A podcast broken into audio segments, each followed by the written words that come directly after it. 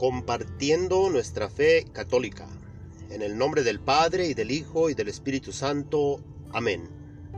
Lectura del Santo Evangelio según San Juan. En aquel tiempo Jesús dijo a sus discípulos, Yo soy la verdadera vid, y mi Padre es el viñador. Al sarmiento que no da fruto en mí, Él lo arranca, y al que da fruto lo poda para que dé más fruto. Ustedes ya están purificados por las palabras que les he dicho. Permanezcan en mí y yo en ustedes. Como el sarmiento no puede dar fruto por sí mismo, si no permanece en la vid, así tampoco ustedes, si no permanecen en mí. Yo soy la vid, ustedes los sarmientos. El que permanece en mí y yo en él, ese da fruto abundante, porque sin mí nada pueden hacer. Al que no permanece en mí se le echa fuera como al sarmiento, y se seca. Luego lo recogen, lo arrojan al fuego y arde. Si permanecen en mí y mis palabras permanecen en ustedes, pidan lo que quieran y se les concederá. La gloria de mi Padre consiste en que den mucho fruto y se manifiesten así como discípulos míos. Palabra del Señor. Gloria a ti, Señor Jesús. Estamos ya en el quinto domingo de Pascua.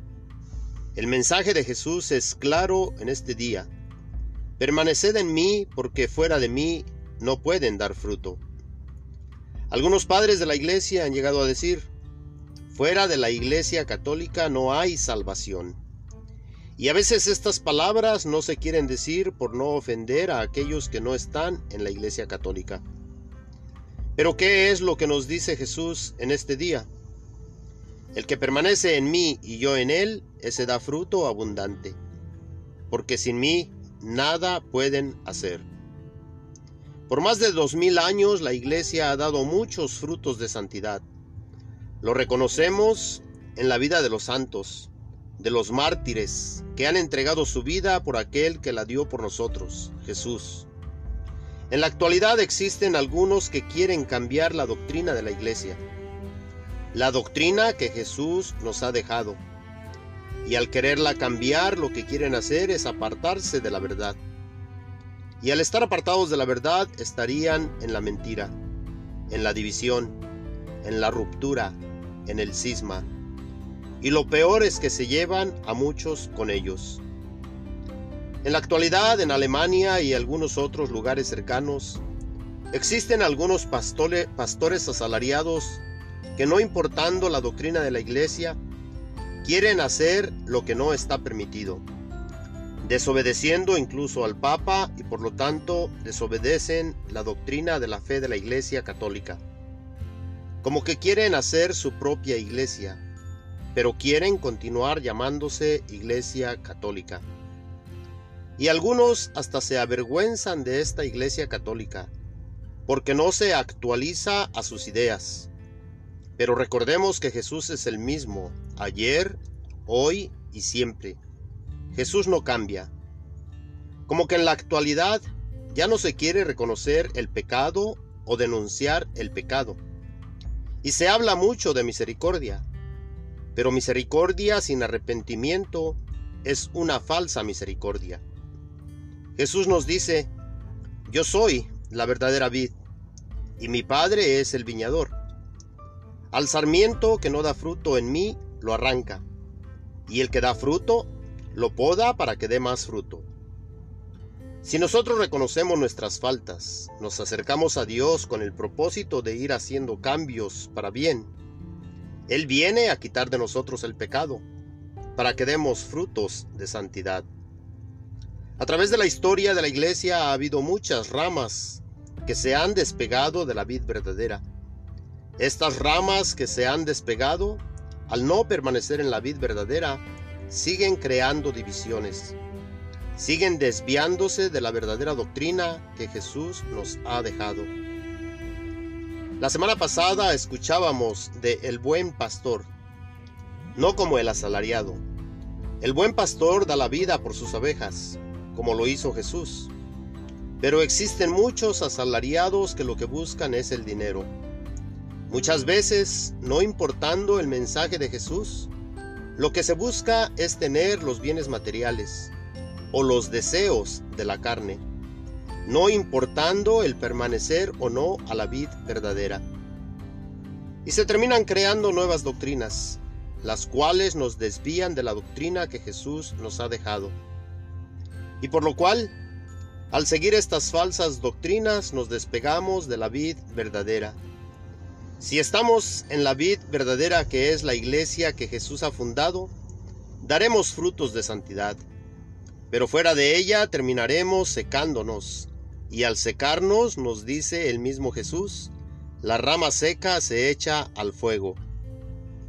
Al recibir la palabra que Jesús nos da, que nos deja a través de los apóstoles, esta palabra nos purifica de nuestros pecados, porque nos mueve en nuestro interior a reconocer nuestras faltas.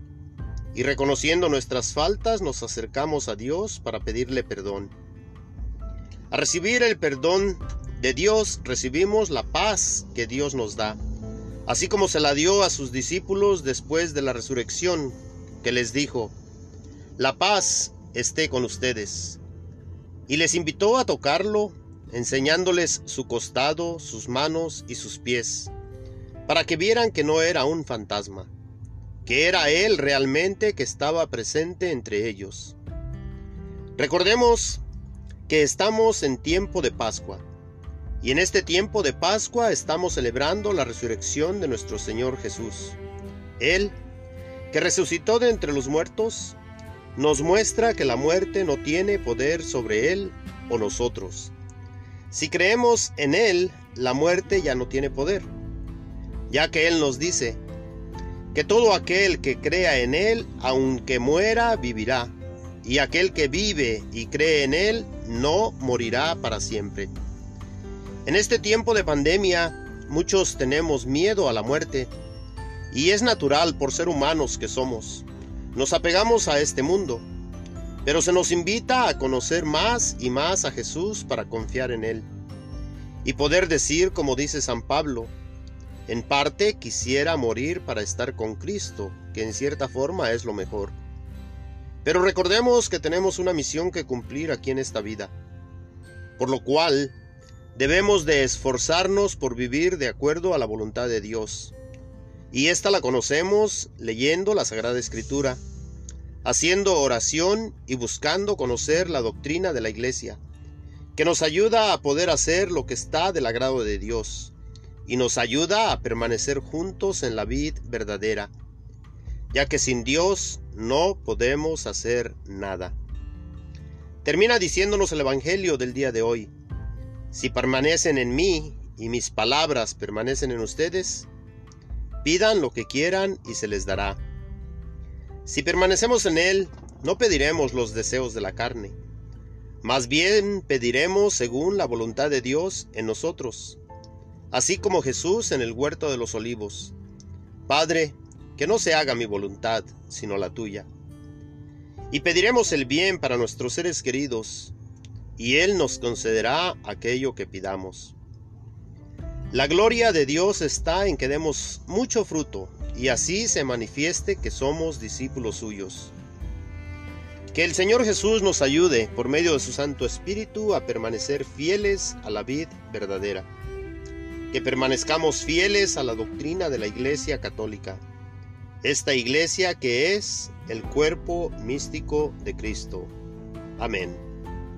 El Señor esté con ustedes.